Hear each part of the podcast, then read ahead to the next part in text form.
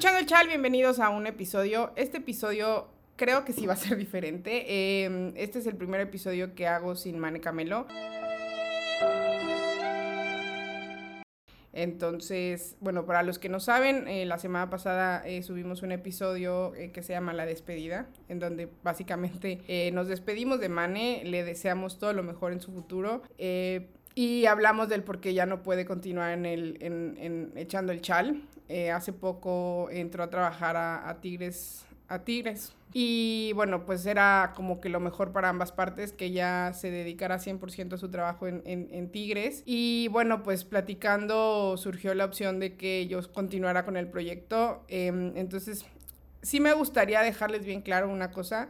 Me encantaría me encantaría que me dijeran de que, hey, morra, eh, me gusta, no me gusta este monólogo. Porque voy a hacer un monólogo. O sea, tengo que hacer un monólogo todos los días. Bueno, no todos los días. Cada semana. Hablar con ustedes. Para las personas que me están viendo en YouTube. Hola. Para las personas que me están escuchando. Hola. Pero estoy todavía en, mi cabeza diciendo, ¿será que me invento voces para que la gente vea que estoy hablando con alguien o yo solita lo hablo? O sea, como que todavía estoy pensando en qué es lo que voy a hacer. Para las personas que me están escuchando, me encantaría que me dijeran de que, hey, morra, invéntate voces o habla con alguien o, hey, morra, invita a alguien. Entonces, obviamente en el transcurso de, de los meses y de las semanas y todo, voy a tener invitados, voy a invitar a gente para que hable conmigo y todo, pero sí me gustaría que me dijeran qué es lo que opinan acerca de este nuevo modelo, el cual eh, lo he acomodado para poder hablar de diferentes temas. O sea, no solamente hablar de la liga, que la verdad yo creo que la mayoría de la gente que nos escucha nos escucha para hablar de la liga, pero como ya no está Mane,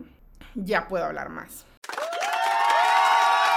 Y no es porque Mane no me dejara hablar, sino porque pues hablábamos las dos. Y si Mane habló mucho y yo hablo mucho, pues obviamente nos quitábamos de que la hora entera o los 40 minutos hablando. Entonces, con esos 30 minutos que Mane se echaba hablando, ahora yo tengo que llenarlo con algo, ¿no? Entonces aquí voy a intentar hablar eh, pues tanto de selección como de los torneos que se vienen próximamente, Libertadores, Copa América, todo ese tipo de cosas, darles como esa, esa esa información y esas noticias también, hablar de noticias internacionales, o sea, hablar de más cosas para que pueda haber más contenido, ¿no? Entonces, igual, eh, si quieren que hable de algún tema en especial, yo puedo investigarlo y se los puedo contar. Si, si lo sé, si no lo sé, pues con la pena. Bueno, lo investigo por ustedes. Pero bueno, entonces eh, esto es como la parte, el pre, el pre de, de, este nuevo Echando el Chal. Quiero que me digan eh, cómo se sienten, si les gusta o no les gusta. Y que me lo comenten. Ya saben, me lo pueden comentar en cualquier lado. Solo no sean groseros, por fin. Y bueno, mientras estoy grabando esto, estoy en el minuto 38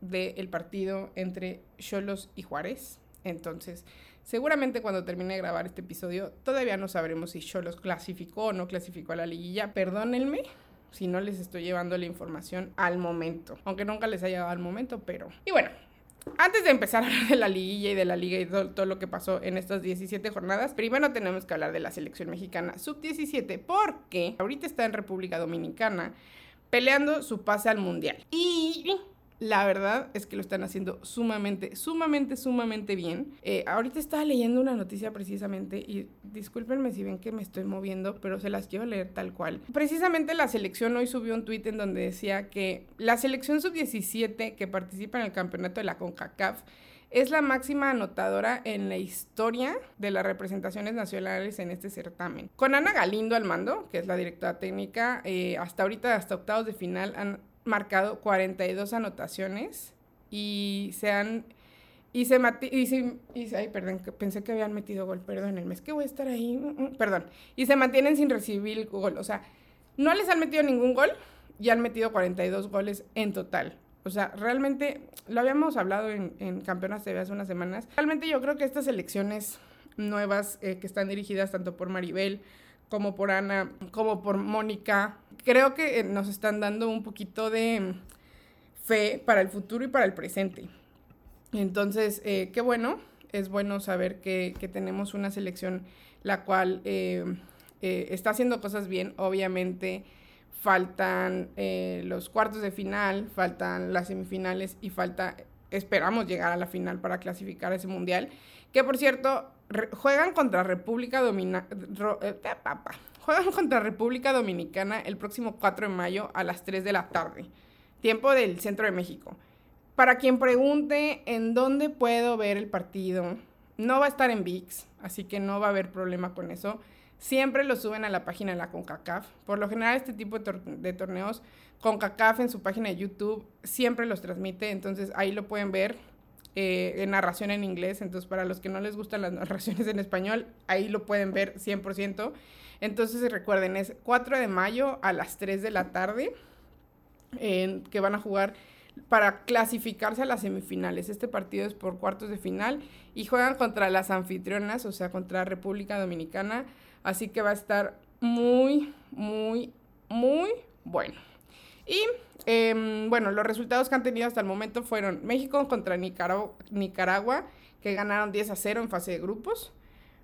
Contra Panamá les metieron 7 y quedaron a ceros. Y contra Trinidad y Tobago metieron 10, también en fase de grupos. Y ahora en octavos de final, que se enfrentaron a Guyana, que fue el pasado 30 de abril, metieron 15 goles. Hasta el momento están así las anotadoras, las goleadoras de, de, México. Valery Vargas con 8 goles, Maribel Flores y Laila Sirda con 6, Tatiana Flores con 5 y Deiri Ramírez con 3. Entonces, también ahí en la delantera traemos una, una cosa, una cosa maravillosa. Ya me perdí. Ah, acá estoy. Una cosa maravillosa. Entonces, eh, como les decía, ¿no? Eh, pueden ver los partidos de la selección también. Eso es una muy buena noticia porque antes, bueno, si antes era difícil ver los partidos de la selección. Ay, perdón, el femenil mayor. Imagínense lo difícil que era ver los de la sub-17. Entonces, que podamos ver los que con CACAF los esté transmitiendo es sumamente importante. Em, entonces, bueno, eso era como la parte importante de lo de la selección mexicana. Entonces, recuerden, el próximo 4 de mayo a las 3 de la tarde contra República Dominicana. Ya terminando de hablar de eso, me voy a pasar ahora sí a la liguilla.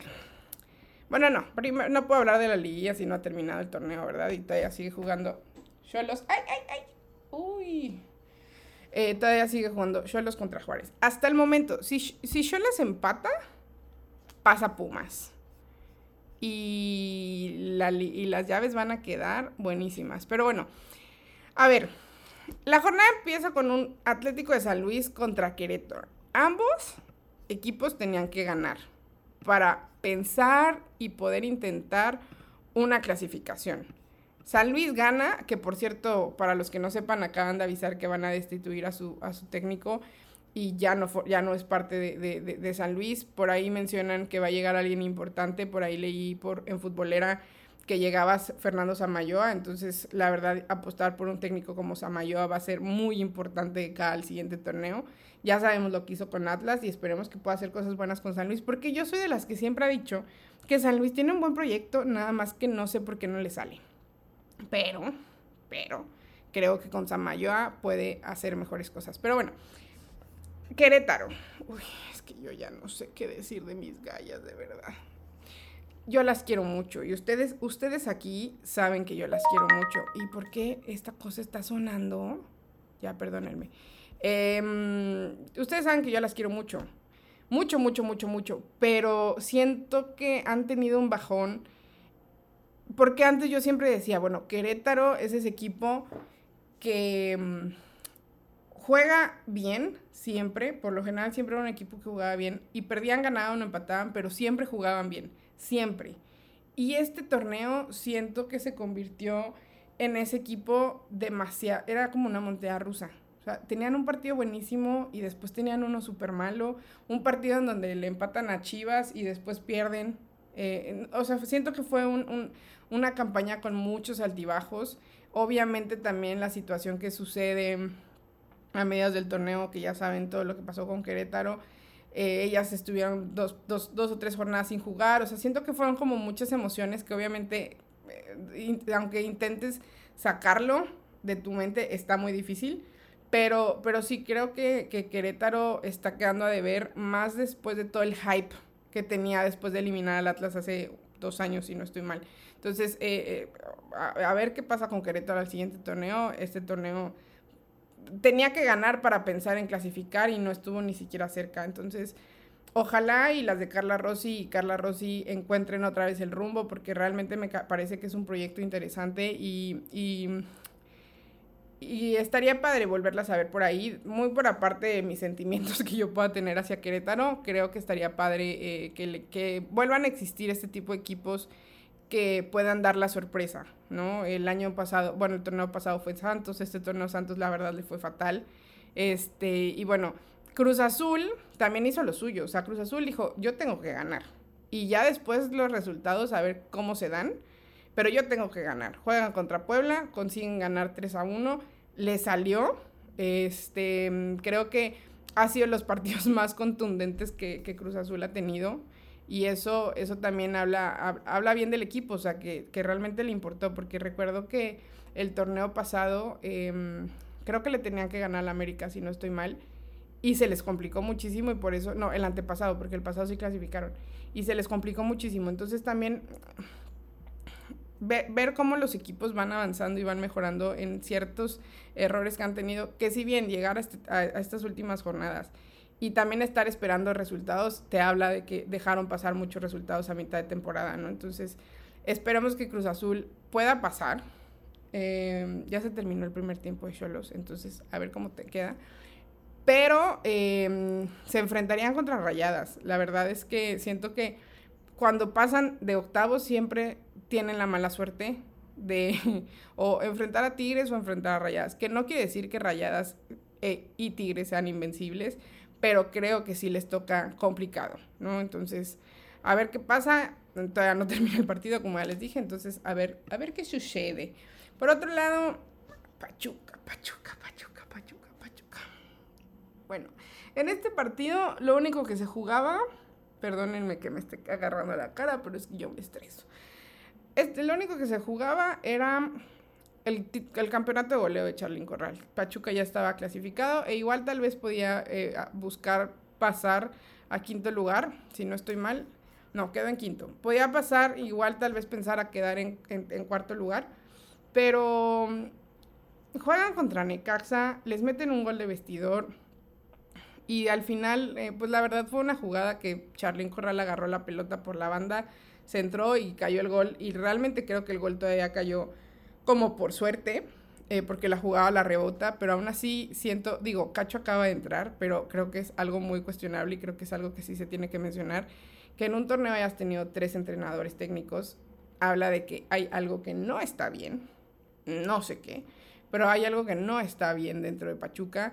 Eh, no sé si son las jugadoras, en algún momento lo hablamos Manillo aquí, de que no puede ser posible que se les olvide jugar fútbol pareciera que no, no saben cómo jugar fútbol, no todas, no todas, eso creo que sí tiene que quedar súper claro. Yo ponía en un tweet que me parecía que había algunas jugadoras que habían hecho que Pachuca estuviera en donde estuviera, porque realmente hay otras que creo que dejan mucho a deber. Em, y, que ojalá y, puedan hacer algo. La verdad, eh, esta, esta temporada yo no me pinto la cara de payaso, yo sí no creo que Pachuca pueda llegar lejos. Ojalá y me caigan el hocico, la verdad, porque también por el bien de, de, de mis amistades dentro de la institución. Pero sí no creo que, no creo que, que, Pachuca pueda llegar lejos. La verdad es que sí creo que le va a tocar difícil. Así queda como está ahorita. Eh, jugarían contra el América, que recordar que el América las goleó hace unas jornadas. Entonces, igual y tal vez para sacar la casta, pueden dar la sorpresa, pero sí creo en este momento, ojo, si Cacho encuentra una solución al juego de Pachuca que estuvo mostrando en algún momento del torneo, de aquí al jueves o de aquí al lunes, que van a ser como los partidos de liguilla, pues igual, ¿no? Pero lo mostrado en las últimas jornadas no le va a alcanzar a Pachuca para nada, creo yo. Igual y me pinto la cara de payaso, pero lo estoy diciendo con todo respeto, ¿eh? Eh, por otro lado, Tigres y América empatan. Mm, ahí, uy, creo que hay un buen de, temillas que se deben tocar. Em, fue un muy buen partido, pero siento que fue un partido muy trabado. Este, ahí con varios errorcillos arbitrales, que bueno, eso también creo que se, eso creo que debería ser un podcast específico. De, es más, creo que deberíamos de tener una sección en este podcast. Ustedes me dicen si están de acuerdo o no están de acuerdo. En el que al final se llame los errores arbitrales y mencionarlos. De que algunos que sí sean como bien garrafales, porque hay otros que sí son como medio por em, opinión, ¿no? Pero hay unas cosas que sí dices, güey, ¿cómo puede ser que no hayas marcado eso? Y eh, creo que sí. Ustedes me dicen sí, sí, y, y ahí vemos cómo la, la, aventamos. Nada más que me los tienen que poner porque pues, a veces no veo todos los partidos. Este, mm, pero bueno, ¿qué, qué estaba? Ah, sí. Entonces digo, eh, ahí hubo un, una situación con Bianca Sierra y Katy Martínez, que obviamente ha sido un tema en estos, en estos días en redes sociales, en donde que si está bien o no está mal, que si lo hizo con intención o no lo hizo con intención, cualquier cosa, ¿no? Que América va a meter una queja ante la comisión disciplinaria, todo ese tipo de situaciones, que obviamente volvemos a lo mismo y es lo que yo siempre he dicho si la actitud de Sierra o de cualquier jugadora o jugador fue antideportiva o no antideportiva, lo que sea, se hubiera marcado en el momento, porque es falta. Bueno, en mi opinión y a mi punto de vista, es falta. Se desentiende completamente la jugada. Si lo hizo en mala leche o no lo hizo en mala leche, si realmente no la vio y realmente ella estaba jugando la jugada e intentó interceptar porque creyó que iban a centrar, eso realmente a mí me vale cacahuate. Lo que sí creo es que tú como árbitro tienes que marcar bien. O sea, ese es tu trabajo, marcar bien. Y es imposible que semana tras semana haya errores garrafales en la liga de este tamaño. ¿Por qué? O sea, porque está mal, primero que nada, y dos, siempre van a desvirtuar la conversación vas a dejar a un lado la historia de lo que pudo ser en el partido y se va a manchar por ese error arbitral. Y todo eso cambia la historia. Que pasa exactamente lo mismo que en, un, en un ratito vamos a hablar de eso, lo que pasó en Toluca contra Pumas. Entonces creo, para mí es inmediato que, ok, está bien, no lo quieren poner en la liga, ok. Pero en cuarto, eh, que en la liguilla el VAR debe de estar, para mí. Obviamente tendría que estar en toda la jornada, o sea, en, todas las en toda la liguilla, en todo el torneo, en todo. Pero si están ahí de que... Me, bueno, pues entonces metan a la liguilla, porque son partidos sumamente importantes. No que los otros no lo sean, pero eh, eh, la atención, sí, de por, o sea, la atención de mucha gente se va a la liguilla. Y el arbitraje está fatal. Fatal, fatal, fatal, fatal, fatal. Entonces, uff creo yo que, el, eh, una se debe de invertir en el arbitraje, porque obviamente es muy fácil eh, cuestionarlo y decirlo y así, pero ¿realmente se está invirtiendo dinero en el arbitraje? ¿Realmente los están preparando bien? ¿Realmente hay un buen, una buena cabeza en la parte directiva del arbitraje? O sea, creo que son muchas preguntas que obviamente quienes mm, se llevan peor la cuenta son los árbitros porque pues no están bien preparados, eso es obvio y también a quienes toman las decisiones de mandar a los árbitros a los encuentros. Caso el clásico regio, que mandan a un, a un árbitro que es amateur. Culpa de él no es, básicamente, porque lo eligió la, lo o sea, lo, lo, eligieron, pero, pero sí creo que tiene que haber una inversión también en el arbitraje, no solamente en la liga, porque para tener una mejor liga, para tener una liga que realmente sea un cambio y toda la parte esta que, que, que, se dice y queremos que pase, que sea una de las ejemplares en, la, en el mundo y shalala, shalala, toda esta parte que comentamos, también se tiene que tener un buen arbitraje. Y el arbitraje es semana tras semana y creo que ya se torna un poco cansado el decirlo. Y bueno, cambiando de ese tema, ya lo mencioné, em, creo que es muy importante. Tigres de América empatan en un partido en donde creo que, como lo dije, creo que estuvo muy trabajo, trabado. Siento yo, y en algún momento yo lo comentaba con Mané, para mí Tigres está en un momento de cambio. Lo comenté en las primeras jornadas, pero ahorita para mí en la jornada 17, muchas de las eh, situaciones que rodean a Tigres me parece son los cambios eh, que hace Medina en tiempos. Creo que por ahí podría ir. También siento yo que entre las delanteras, si bien son de las goleadoras, pero sí creo que falta ese entendimiento que podía existir cuando existía, cuando estaba Katy o cuando estaba eh, María, este, pero aún así creo que Tigres está pasando por este proceso. Hace algunos, unas horas decían si era el término de una era. Yo no diría que es el término de una era, yo no creo que a Tigres tengan que darlo por muerto porque Tigres es Tigres. Eh, es el equipo más ganador de este torneo es el equipo que más historia tiene. pero sí creo que están en un proceso. Y, y está muy difícil vivir un proceso cuando tienes la, los, los focos encima, porque si eres el mejor equipo, obviamente tu proceso te lo van a criticar. En cambio, podrá ser, no sé, un, sin menospreciar al rival, no puede ser un León o puede ser un Necaxa, que tal vez estás en un proceso, pero como realmente nunca has estado como tanto en el foco de los medios y de la afición, en ocasiones no es notable. Pero lo que está pasando en Tigres es notable, ¿no? Entonces, eh, a ver qué sucede. Em, no sé qué opinen ustedes, pero yo, yo sí creo que este, este es el, el Tigres, y lo pongo entre comillas para la gente que no me está viendo, es el Tigres más débil y, y, y o sea, tipo súper en comillas, porque no puedo decir que es débil cuando tiene a Uche, cuando tiene a Mayor, cuando tiene a Jackie Ovalle, cuando tiene a, a, um, Liliana Mercado, o sea, realmente, eh, o sea, pesa.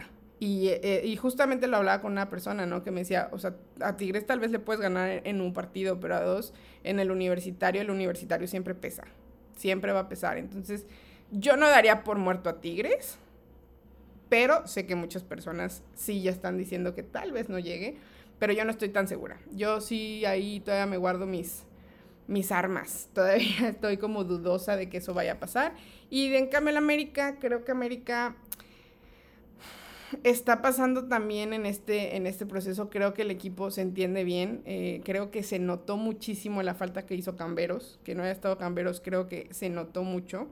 Este, y, y bueno, habrá que, habrá que ver contra, contra quién van. Si, si van contra Pachuca, todavía no voy a dar mis quinielas, pero si, voy contra, si van contra Pachuca, sí creo que, que, podrían, que podrían pasar. Por otro lado, eh, Atlas eh, le gana a León a un León que al final del torneo como que empezó a jugar mejor. Creo que como que se fueron agarrando, se fueron como encontrando. Creo que eh, León tiene buen proyecto, eh, pero será hasta la siguiente jornada, creo, hasta la siguiente temporada. Creo que falta, falta verlos. Digo, por ahí estaba leyendo también que Marta Cox ya no iba a estar en el equipo, entonces creo que esa va a ser una salida muy importante.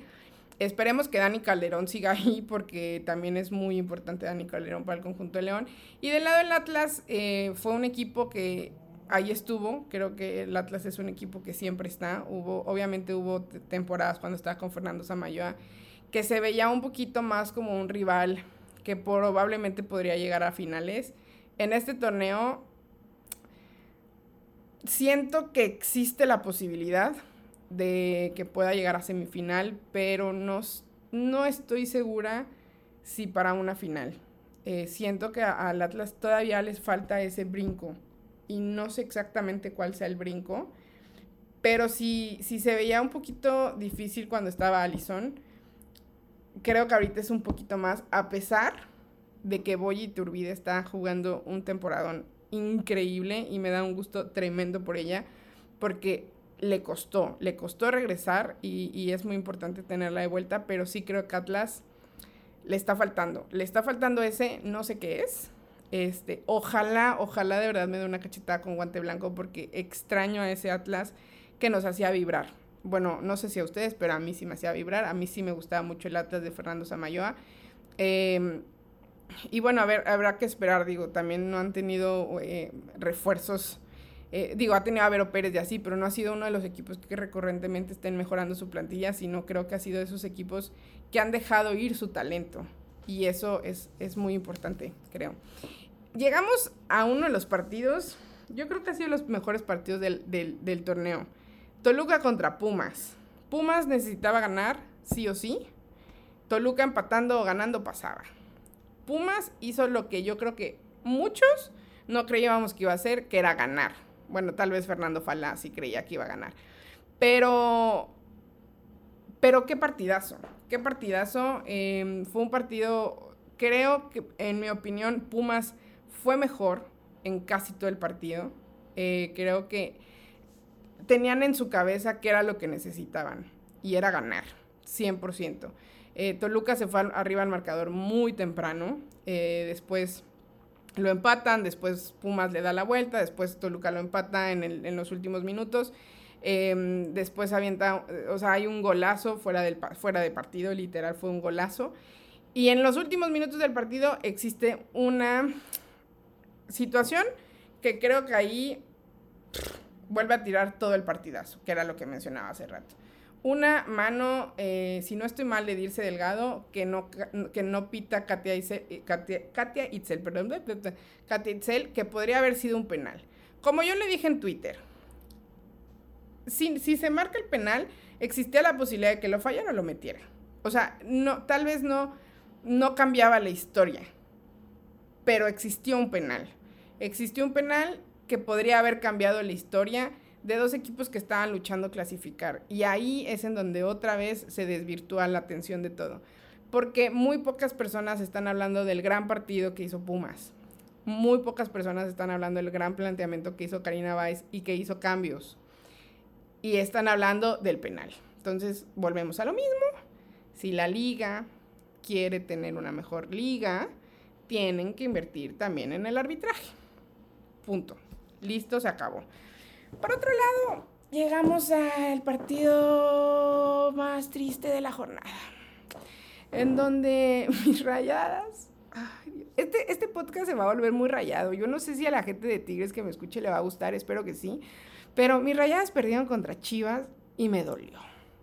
Me dolió porque, bueno, a ver, una cosa sí tengo que decir. Me gustó que a pesar de que no estuvo Rebeca Bernal, a pesar de que no estuvo Vale del Campo, que jugó Paola, se vio una solidez defensiva. Porque, y, también lo decía, a Licha la puedes tener anulada, entre comillas, 89 minutos. Pero si tú le das un minuto, Licha lo va a aprovechar. Y eso fue lo que pasó. Un error, una desconcentración, Licha la tuvo, hizo lo que quiso se la pasó a Jaramillo y tómala. Tú métela, tú hazla. Y en rayadas pasó lo contrario, ¿no? Tenemos a Evans que hace la jugada y sucede lo que sucede con Burki, que se anula un gol. Entonces, siento que ese tipo de desconcentraciones que están sucediendo en rayadas no tienen que pasar en la liguilla. Porque ya empezó otra vez el partido entre Cholas. 0-0. Porque si. Mm, perdónenme. Porque si te enfrentas a un Cholas que te ganó en liguilla, o si te enfrentas ante otra vez Chivas, o te enfrentas a rivales que tienen ese poder, te van a aniquilar. Entonces son cosas que las rayadas tienen que trabajar.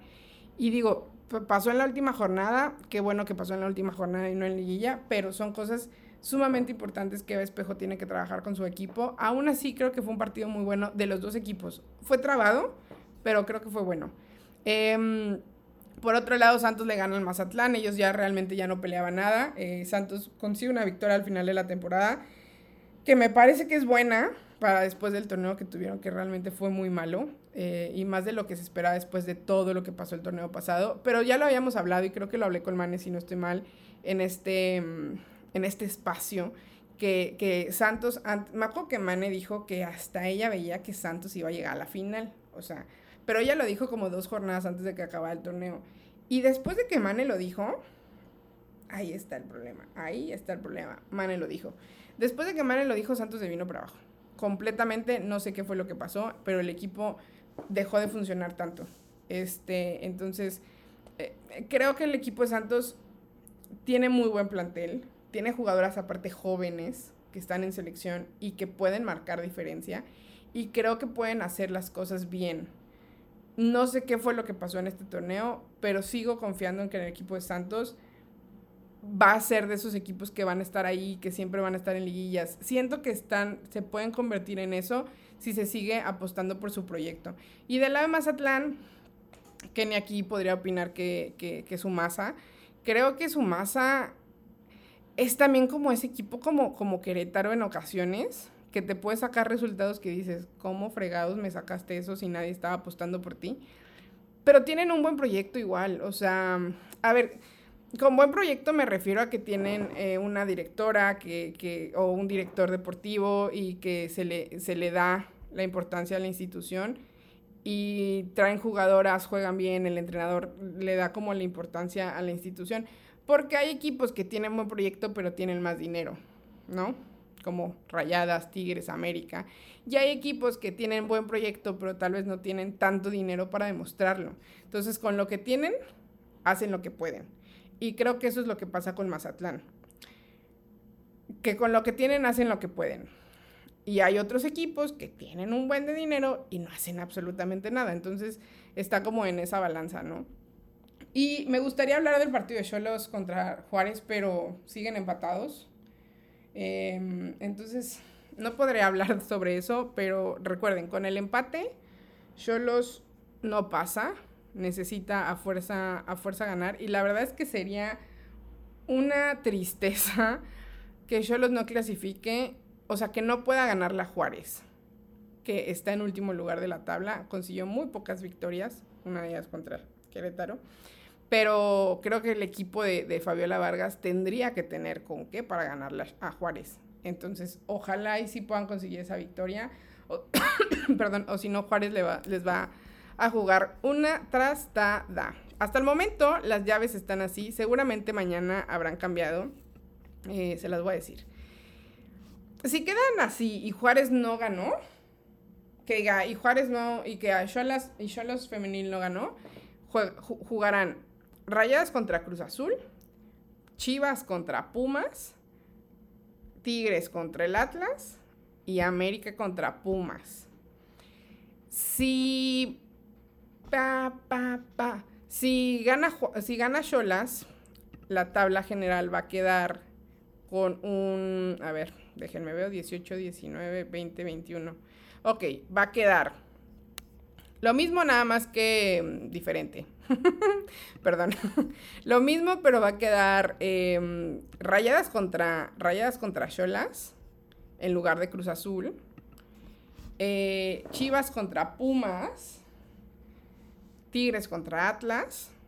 Y América contra Pachuca. Si gana Cholas, ¿ok? Entonces yo voy a, también en esta, en esta, en este podcast vamos a tener la sección de la quiniela y la voy a decir nada más yo porque pues Mane no está. Pero bueno, a ver, si queda, voy a dar las dos opciones. El único, el único marca, el único que se movería sería el de Rayadas. Entonces, si, si, si Rayadas se enfrenta a Cruz Azul, creo que Rayadas gana las dos series, ida y vuelta. Y pasa Rayadas. Si Rayadas y yo las enfrentan, yo creo que Rayadas empata en Juárez, eh, que en Juárez. Rayadas empata en Tijuana y ganan el BBVA. O tal vez pasan igual de que por empate y pasa Rayadas. Confío en que Rayadas va a pasar. Chivas contra Pumas. A como terminó Pumas, creo que le puede hacer un partido competido a Chivas, pero no creo que Pumas pase. Entonces, sí creo que tal vez en la ida puedan empatar en CU, pero en el Akron Chivas lo gana, sí o sí. Tigres contra el Atlas. Quiero mucho, quiero mucho al Atlas, aunque realmente mucha gente no lo crea, pero sí quiero mucho al Atlas, pero no creo que pueda ganarle a Tigres en ninguna de las series. Igual tal vez empatar en la ida, pero en la vuelta en el volcán, Tigres la va a ganar. Eso es lo que yo pienso. Y América contra Pachuca. Creo que es la, más pareja, entre comillas, en nombres. Porque ya vimos que en, el torneo regular en América lo ganó. Pero creo que América, creo que Pachuca puede, puede empatarles, puede empatarles a, puede, empatarle a la América, pero en la vuelta yo creo que la América la gana. Si no creo ver a Pachuca, me, me daría gusto, no lo sé, porque realmente también me gusta el Ferrari amarillo. También me gusta el Ferrari amarillo. Entonces, creo que de los dos, la verdad me daría mucho gusto que pasara cualquiera de los dos. Pero sí, a nivel, por fútbol, por lo que demostraron en el torneo, que ya sabemos que la liguilla siempre es otro torneo, pero por lo que demostraron en el torneo me gustaría más que América pasara que Pachuca. Pero ojo, si pasa Pachuca tampoco me quejo. Seguiríamos viendo a Charlyn Corral y ya saben que aquí en este podcast su mayor fan soy yo. Entonces, siguen empatados. Siguen empatados. Ok. Y bueno, ya terminamos de hablar de la, de la liguilla. Todavía no salen los, los, el calendario, obviamente, porque pues la liga, hashtag la liga. Pero seguramente mañana em, o el miércoles saldrán los, calendarios. Seguramente se van a jugar jueves y, jueves y lunes. O jueves, jueves y viernes y lunes. No, no, eso no va a pasar. Pues no sé, yo creo que se juega miércoles y jueves y domingo y lunes. Tal vez, no lo sé. Eso podría pasar, habrá que esperar. Este, pero bueno, eh, están, estén al pendientes también de las redes de campeonas. Ahí vamos a estar hablando de todo eso. Vamos a estar poniendo todos los, partidos. Entonces, al pendiente. Y eh, bueno, también les voy a decir, traigo ahí mm, tres noticias importantes eh, que mencionarles que van a ser como súper rápidas de que los pics de Andrea. ok, ya basta.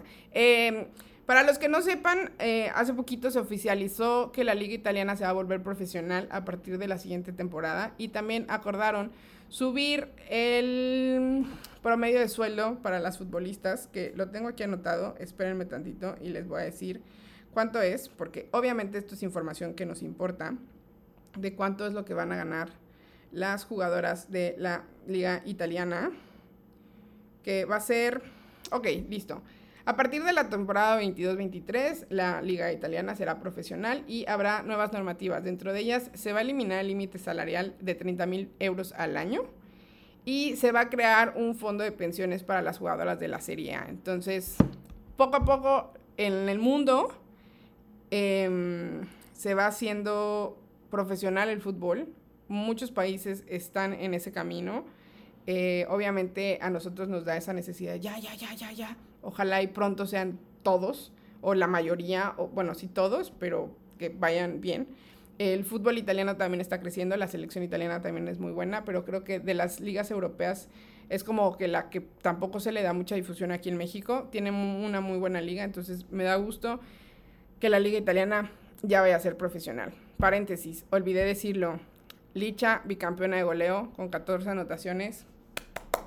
Bravo, bicampeona, no cualquiera bicampeona, es una crack, se merece todos los elogios que la gente le pueda dar. De verdad, es una de las mejores delanteras mexicanas que hay en la actualidad. En la actualidad. Y podría decir tal vez una de las mejores delanteras mexicanas que ha habido en la historia. No la pondría en el top 1, pero sí la pondría dentro del top 5. Realmente lo de Licha es una gozada verla. Aunque no juegue con tu, aunque no juegue con tu playera, es una gozada. Lástima que en Rayadas no la supieron aprovechar. Ok, regresando a las noticias internacionales. Eh, para los que no sepan, seguramente sí saben, pero hace algunos meses empezó el conflicto entre Ucrania y Rusia y la UEFA y la FIFA se pronunciaron ante esto. No solamente la UEFA y la FIFA, sino muchas organizaciones deportivas. Y uno de los acuerdos era eliminar a los atletas rusos de los eventos. Por ejemplo, en tenis no los eliminaron, o sea, no era de que no podían participar, pero los tenistas no podrían utilizar la bandera del país. Entonces, cuando participaban, se veía nada más el nombre de la tenista o del tenista sin su nacionalidad. Entonces, muchas eh, organizaciones deportivas tomaron estas decisiones, pero en FIFA y en UEFA decidieron eliminar a las selecciones y no pueden participar en ningún evento deportivo hasta que supongo esto se, se, resuelva o no sé qué es lo que tenga que pasar. Entonces, por esa razón, Rusia quedó fuera de la euro que se va a jugar ahora en julio y en su lugar entró la selección de Portugal. ¿Por qué la selección de Portugal? Porque Rusia y Portugal jugaron un repechaje y Rusia entró a la euro ganándole a Portugal.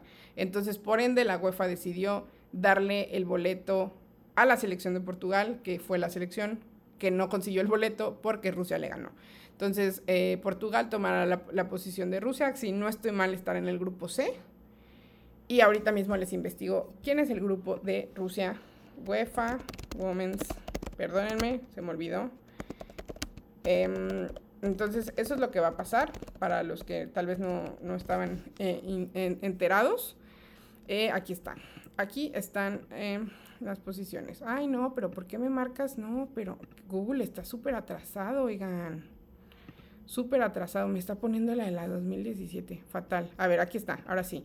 Los grupos quedan así. Grupo A, Inglaterra, Inglaterra, ¿eh? Inglaterra, Noruega, Austria e Irlanda del Norte. En el grupo B, Alemania, España, Dinamarca, Finlandia. En el grupo C está Holanda, Suecia, Suiza y estaba Rusia y, por, y va a entrar Portugal. Entonces va a quedar Holanda, bueno, Países Bajos, Suiza, Suecia y Portugal. En el grupo D, Francia, Italia, Bélgica e Islandia, que está debutando en esta euro. O sea, la euro también va a estar buenísima. Este verano va a estar cargadísimo de fútbol. De verdad, yo no sé si ya lo habían analizado o no lo habían pensado, pero va a estar cargadísimo de fútbol. Va a haber tres torneos en el mismo mes al mismo tiempo. ¿Lo habían notado? O sea, ¿lo habían notado? ¿Lo, lo, lo, son conscientes de eso? O sea, por ejemplo, yo aquí tengo mi calendario y ahí podrán ver. Vean. Empieza el 2 de julio, empieza el, el Africa Cup of Nations, que es la clasificación de los, de los países africanos para el Mundial. El 4 de julio empieza la CONCACAF. Para esto, el de África termina el 23 de julio. O sea, literal casi todo el mes. Y después, el 4 de julio empieza el torneo de la CONCACAF aquí en Monterrey. Aquí los espero. Y termina el 18 de julio, prácticamente la mitad del mes. Después, el 6 de julio empieza la Euro. La Euro. El 6 de julio. Y termina el 31 de julio. O sea, literal, todo el mes. Y después, la Copa América. Que la Copa América empieza, si no estoy mal, porque aquí ya me está saliendo, sí, aquí, ah, ah. La Copa América empieza del 8 de julio al 30 de julio, o sea, prácticamente todo el mes. Obviamente julio es el mejor mes del año, por eso cumplo años en julio. Pero por si no lo habían notado, vamos a tener demasiado fútbol. Y después, en octubre, la Copa Libertadores. Bomba. Entonces, para los que no sabían, ya lo saben, va a haber mucho, mucho, mucho, mucho, mucho, mucho fútbol. Y bueno, nada más, lo siguiente era lo de la quiniela, la cual ya se las dije. Hasta el momento, minuto 60. Y Juárez no le está ganando a Cholas. Y Cholas pues sigue empatando con Juárez. Entonces, a ver qué sucede, a ver qué pasa. Me da mucho gusto que estén aquí, espero les haya gustado este nuevo, este nuevo formato. Eh, obviamente espero irlo mejorando, espero irle ahí metiendo cosillas que les vaya gustando. Sí me gustaría que me comentaran qué les gustó, qué no les gustó, qué les gustaría que metiera, qué les gustaría que hablara. Em, pues para hacerlo más ameno y que a ustedes también les guste. Les mando un abrazo muy fuerte, muchas gracias por seguir escuchando el chal. Eh, sabemos que este año empezó un poco turbulento y, gracias a todas las personas que nos mandaban mensajes y nos preguntaban, ¿qué pasó con el chal? Bueno, ya estoy aquí. Este, y bueno, nos estamos escuchando la siguiente semana. Ya con la siguiente semana ya estaremos hablando de la semifinal. No, sí, de la semifinal. Entonces, los escucho la siguiente semana. Saben que nos pueden escuchar en la Octavo Sports en la 107.3 HD2 y en todas las plataformas de campeonas también nos pueden seguir. Entonces, los, los escucho, bueno, no, me escuchan la siguiente semana y los leo en la semana. Adiós, que estén bien, bye.